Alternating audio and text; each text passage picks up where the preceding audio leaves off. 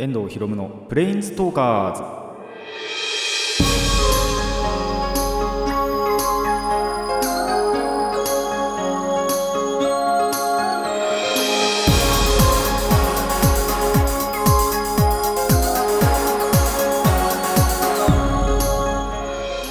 ラジオの前の皆さんこんにちは。遠藤ひろむのプレインズトーカーズパーソナリティの遠藤ひろむです。この番組はアニメゲーム声優が大好きなこの僕遠藤ひろむがマジック・ザ・ギャザリングのプレインズウォーカーがいろいろな次元を旅するがごとくいろいろなジャンルの話をする番組です。いやだいぶやっぱ外が寒くなってきたなと感じてくるようになりました。11月のま初めでありますけども。まあちゃんと季節してるなと思います。ただほんとちょっと前までねまだ暑いって思ってたぐらいなんで夏終わんねえなって思ってたらねあの急に寒くなるっていうほんと寒くてあのなんならちょっと今鼻水止まんないぐらいなんですけど 寒いからなのかちょっともう一個あの要因があって家で片付けをしたからなのかで埃吸っちゃってみたいなことがあるかもしれないんですけどちょっと今鼻水が止まんないですよね。なんでもしかしたら今回あの鼻をすすりながらやってるかもしれないと いう感じではあるんですけどもまあ本当にあのー季節はしててね良かったなと思います。本当だんだんとっていうのじゃなくて、ね、いきなりっていうのがちょっと何とも言えないなっていう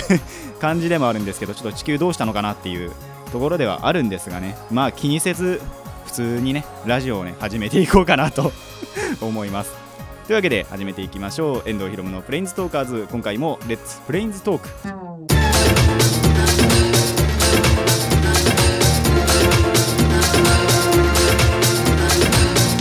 ラディキャスネット。改めましてこんにちは。遠藤ひろむですあのーまあ前回に引き続きモンハンの話をしようかなと思うんですけどまああの前回を聞いてくれてる方はわかると思いますがまたモンハンサードにはまりまして PSP のゲームですね。2010年のゲームだったと思うんですけど意外と続いてるなと思います。あのーやっぱそのこれも前回言ったんですけど結構飽き性で最近何かしら飽きることが多いなと思ってたんですけど意外とハマっててでクエストなんかも結構サクサククリアできるんですよね。モンハンやったことある方は分かると思うんですけど、分からない方のために説明すると、まあその、モンスターを狩るためにクエストっていうのを受注して、で、そのモンスターを狩るために、まあいろんなステージ行って、で、それ倒すと素材がやっぱりもらえて、で、その素材によって自分の装備とかを整えてって強くなってって、また違うモンスターに挑んでいくっていう感じなんですけど、だからそのシステムあるから、意外とその装備を揃えるために同じクエストに何回も何回もまあ同じじゃなくても同じそのモンスターを倒すために何度も何度も同じようなクエストに行ったりするんですけど結構なんだろうなパッてそのこれが作れますよっていうところに行くとそんなに作りたい装備がないからなのかもうどんどんどんどんもう違うクエスト行こう行こうってなっていくんですよね。で結構そのまあ前までもっていうのかな前までに装備が整ってたからかまあ新しく始め新しくっていうか最近また始めてみてそこでもう最初のところで装備を整えたからなのか割とそんなにその欲しい装備とかってなくてだからあんまり周回する必要ないなって思ってでどんどんどんどんそのクエストクリアしていくからあ意外と続けてられるなっていう感じがあります。もうこのままねあの全クエストをクリアを目指していこうかなと思っています。結構やっぱ手つけてないところ多かったんでその辺が全部できたらいいなと思っています。ということで、えー普通にコーナーの方も始めていきましょう。最初のコーナーはこちらです。クリンクル。まああのオープニングでもちょっと触れたんですがえっ、と部屋のお掃除を久しぶりにしました。でまあこの収録のしてる週の週末になんか大工さんが来るみたいでやっぱりその僕の部屋と弟の部屋って一緒だったんですよ。それをついに仕切ろうかっていうことになってであのー測量ですね。結構その梁の部分とかがあるんでだいぶ板つけるの難しいんじゃないかなって実は思ってるんですよ。ただまあそれのやっぱり板の測量なのかなとかのためにじゃあ大工さん来てでなんならもう家割と改造しようかっていうかリフォームをしようかっていう話にも割と持ち上がってるんですよ。結構僕の部屋一つ見ても結構ベッドが大きかったりあの僕一人で寝てるんですけど確かとダブル？ダブルでいいのかな？そうダブルベッドなんですよね。で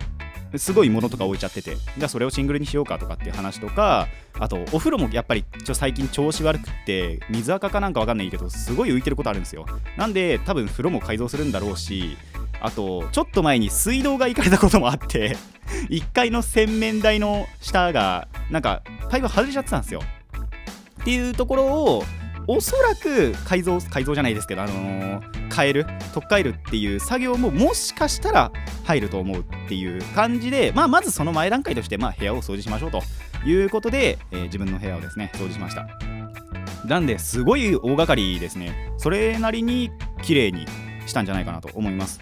まずやっぱりそのベッドなんですけど割と本当に邪魔な邪魔なじゃないですけどあの物をすごい置いててそれこそそのダブルベッドなんですけどあの、1人分ぐらい 物は置いてたんですよ。だからちょうど僕1人分寝れてよかったっていう話はあるんですけどそれの上にあるまあなんだろうなベッドにはいらないであろうというものは基本的にどかしました。で割とまあ部屋そのものがまあそんなに広いってわけでもないですけどそんなに狭くもないのでちょっと床のてか窓際のところに寄せてみてあの邪魔にならないところにっていうことやったらまあ普通に置けたのでまあそれは良かったかなと思いました。で邪魔な本当に邪魔なものをだいぶどかしてでタンスがあるんですね。でそのタンスの位置がちょうどあのこれあの僕のだけじゃなくて家族みんなの分服とかタオルとかが入ってるタンスなんですけどそれがやっぱりその仕切るちょうど真ん中とかに置いてあるんでまあそのタンスももしかしたらどかすのかなということでそのタンスの上に乗っていたガンプラをね 移動させなきゃいけないということでその移動もしました。でその前にそれをまあ僕の机に勉強机に置いたんですけどその勉強机も取っ払おうかっていう話になっててただまあそれを取っ払うのはさすがにもうちょっと後だなって思ってあの机の上にあるカード類を基本的にまず整理してでその整理したところにガンプラをまず移動させるということであの今避難させてます。で、えー、タンスの上はまあ一応ちょっと物まだ載ってるんですけど一応不必要なものかなと。まあそれだけが載ってるはずなんで、まあ、タンスはいつでもどかせる状態になりました。で机の方もやってあと本ですね。あのー100均で買った結構箱なんかに入れてるんですけどその箱が壊れちゃって。だからちょっと違う箱ねえかなと思ってたら完全に忘れてたあの違う時に買ったまたその箱 収納箱があったんでそれにちょっと漫画とか入れてで あの入れれる分かな？は入れたんでそれもあのさっき言った窓側の方とかにちょっと寄せてみてで整理はできました。で CD も同様ですね。ちょっと他のところで使ってたりしてあの出してた CD なんかをあこれはここだよなこれはここだよなって結構そのまとめて入れてはいるんでそれなんかもその100均の箱に入れてあとまあ床はちゃんと掃除機も一応かけてでゴミもあらかた、えー、ゴミ箱へぽいです。結構残ってましたけどね。見てみたらあこれもゴミだこれももういらねえかなみたいな感じので不必要なものなんかをちょっとゴミ箱入れてで本当にそれぐらいやったら見た目がまずだいぶ変わりましたね。すごいその前ごちゃごちゃしてて歩ける場所なかったぐらいなんですけどそれがまあ本当に歩く場所とか動線とか確保できてで本当に見た目的にもすごいすっきりしたなっていう感じはしました。本当にすごく綺麗になったなって思ったのであのーまあ、大工さんが来るというのもありますがその前に綺麗にできてよかったなと思います。まだちょっと埃かぶってるところとかもあるんでその辺は本当にその大工さん来る前になんとかしなきゃなっていうところでもあるんですけどまああとそれ少しだなっていう感じもあるんでまあその辺は本当にまたえっ、ー、とここ23日ぐらいかけて、えー、やっていけたらなと思います。まあその仕切るのはほぼほぼ確定なんじゃないかなと思うんですけどそれ以外の本当に改装とかなんかはまあ行ったらまたこのコーナーにて報告していきたいかなと思います。ということで、えー、久しぶりに部屋をきれいにしたクリンクルのお話でした。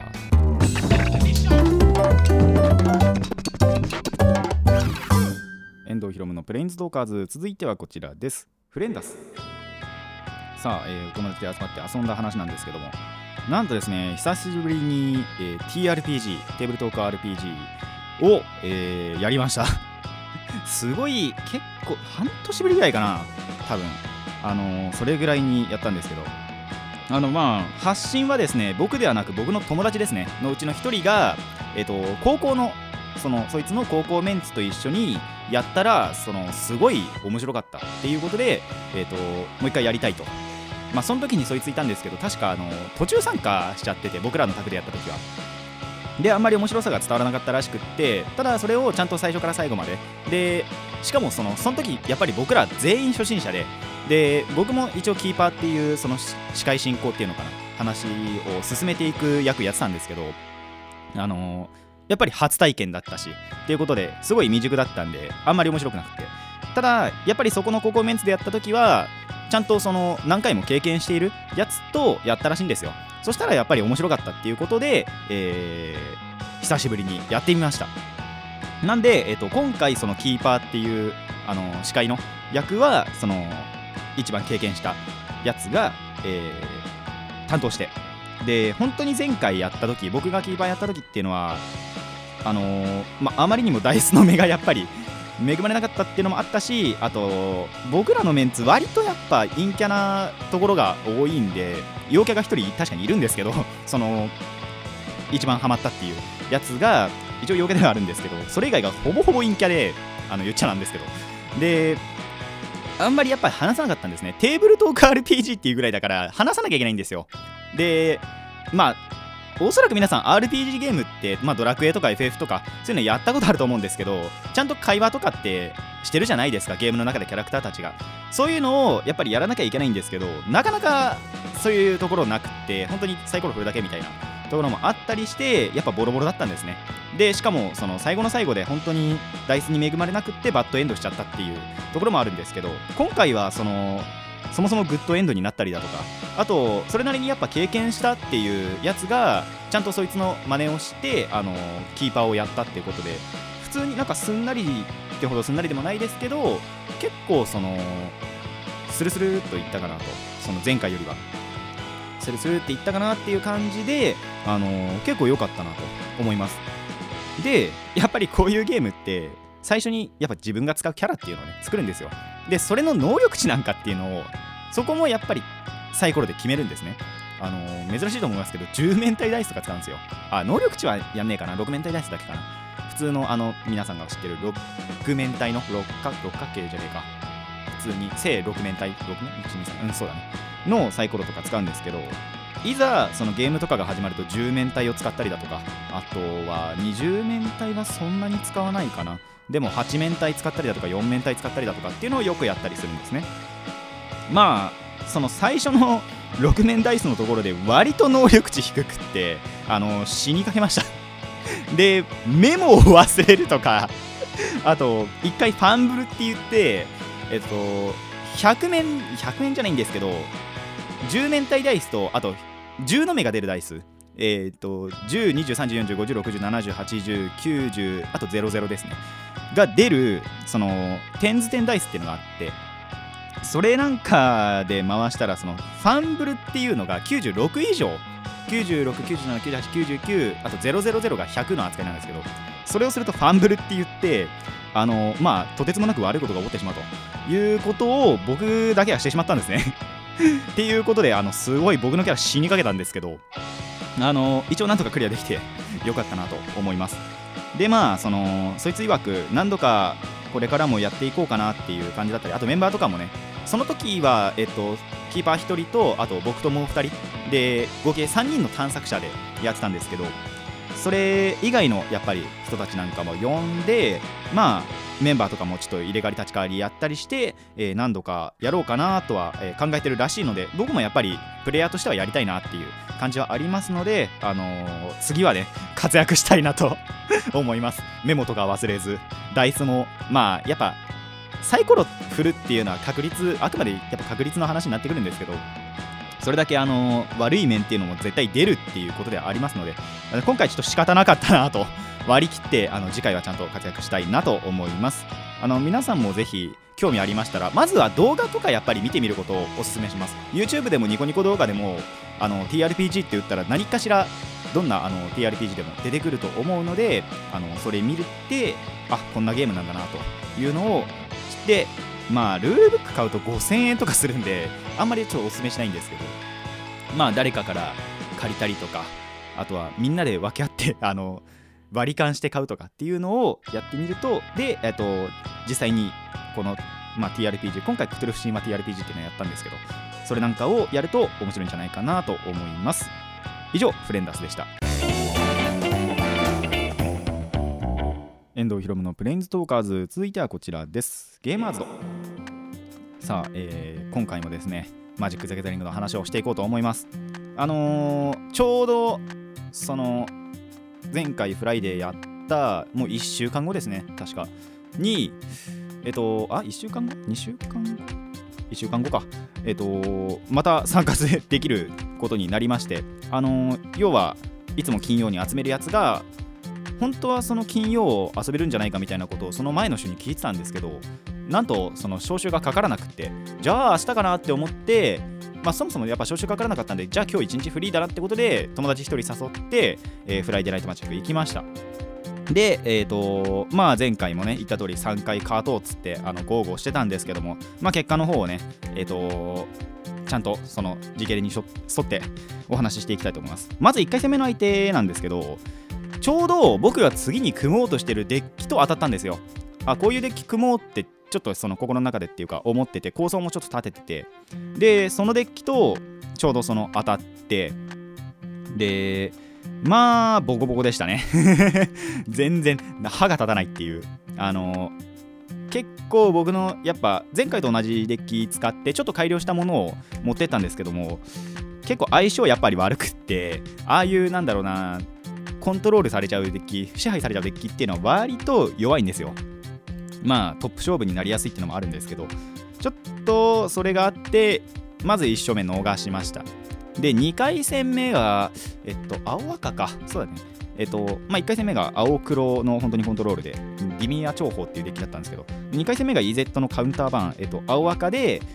相手の行動はちょっとそのなんだろう止めつつで自分からはそのクリーチャーとかはあんまり出さずにバーンダメージあと直接の火力を叩き込んでいくっていうそういうデッキなんですけど1回戦目が結構相手事故ったらしくって土地ばっか引くってことで一勝することできたんですよ。で2回戦目からあのー割と引きが良かったのかてか僕も引きちょっと渋かったのかだいぶダメででちょっと1回ねもう本当に申し訳ないんですけど相手方にも申し訳なかったんですけどルール的な方でミスを少ししてしまって まあ逆にそのだから試合負けちゃってよかったかなと 思います。ドロップしてよかったかなと。まあその後その相手方も23ターン経つまで確か気づかなくてあそういえばあの時っていうのを本当にちょっと経ってから思い出して。で僕もその時にハッてなって そういえばってなっちゃったんですよ。なんでちょっとルール的なミスをしてしまったんですが、まあ、初めて使うカードだったからな。しょうがないなってところなんですけどアンチシナジーってことに気づけました。あのまあちょっと次回までにはちゃんと直しておきたいなと思います。でその試合も結局そのまま、えっと、1回戦目最初のゲームは取ったんですけどその後2本全部取れちゃって、えー負けちゃいました、え2敗目です。もうこの時点で商品なしです。あの前回聞いてくれてる方わかると思うんですけどあの僕の言ったその本厚木のホビステってところは2勝から景品がもらえてクーポン券がもらえるんですけどそれが、えーこの時点でなくなりました。で3回戦目が、えー、とゴルガリか。黒緑の、まあ、ミッドレンジなのかなやっぱり。黒緑ミッドレンジっていう結構その環境ではよく使われてる。全そのパックが出る前から強え強えって言われてた。っていうデッキと当たりました。やべえなと思いつつやってみたら1回戦目がやっぱりその噛み合いで勝ったんですよね。あの引きが相手の引きが悪かったってわけじゃなくてそのこっちのクリーチャーにただ対処できなかっただけみたいな。引きは多分悪くなかったと思うんですけど。っていうことで、えー、と1戦目勝ちました。で、えー、と2戦目3戦目はななんだったんだっけな？あでも多分高速で殴り切られたのかな？えー負けました。ということで、えー、0-3です。一勝もできてません。今回は。ちょっとねそうそういうこともあってねあのー使ってた僕の愛してやまない太陽町の人を使うデッキはですねちょっと限界を感じてきたなと思ってきましたね。で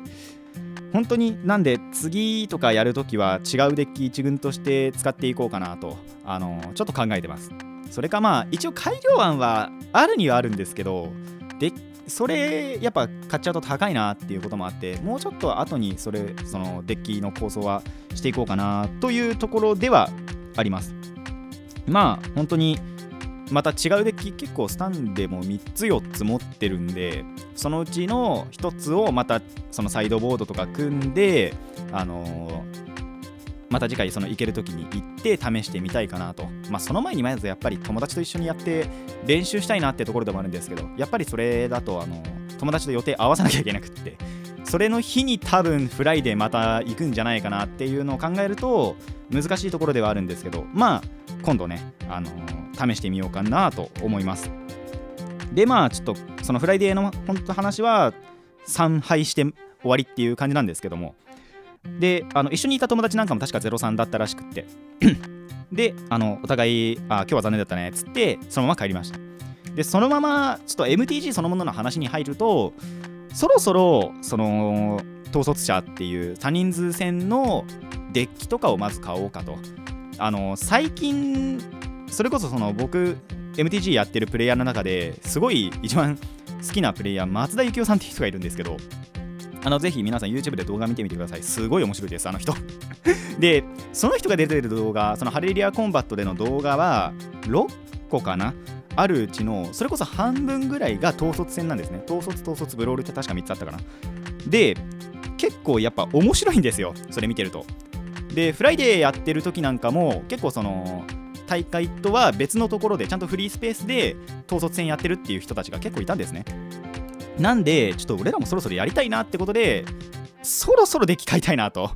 思っています。でプラスでその12月の初めぐらいにアルティメットマスターズっていうのが MTG 発売するんですよ。内容がすごい豪華で今の発表されてる時点で20枚ぐらい発表されてるんですけどそれがすごい豪華でこれ買うしかねえかなって今思ってて。ただ1箱でそもそもその MTG だと1箱、えっと、36パック入りで、まあ、1万2000とか3000ぐらいするんですけどなんと3万するっていう 1箱が。ただ1箱買うと必ず特典でカードが1枚必ずついてきて1枚分はお得なんですよ。でプラスえー、っとなんだっけな。あでも24パックなんですよね。そもそもが。24パックで3万円なんでだいぶコスパが悪いんですけどその分内容豪華で。っていう感じなんでちょっとあの欲しいなと思っています。なのでそのアルティメットマスターズと統率者を買ったらまたその友達とかと遊んでみて面白かったら、えー、レビューしていきたいなと思います。まあ、アルティメットマスターズはそれこそ、えっと、12月の初め、12月7日っつってたかな。に出るんで、まあ、ちょっとまだ買えないんですけど、統率者はもうすでにその2017とか2018年版が発売しているので、それなんかを、まあ、アルティメットマスターズと同じぐらいの時かな、これも12月ぐらいに買いたいなと思っています。まあ、MTG の熱、やっぱり今、熱いんで、結構ね、遊んで、遊んで、遊び倒したいなと思っています。皆さんもぜひ、あのー、動画とか見て MTG 始めてみてください。以上ゲーマーズドでした。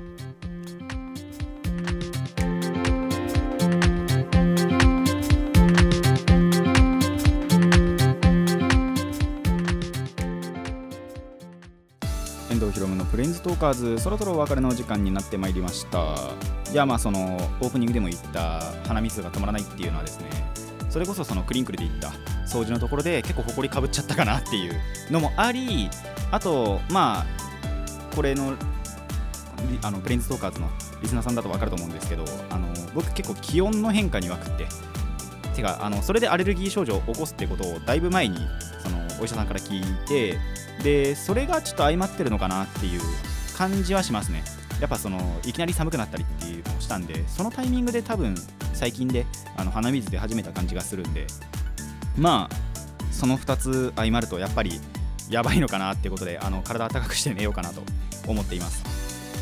まああと TRPG もね本当に久しぶりにってかあのまともなやつができたんでそれやっぱ嬉しかったかなって思いますね。でまた何度も何度もやる何度もってわけじゃないですけどでも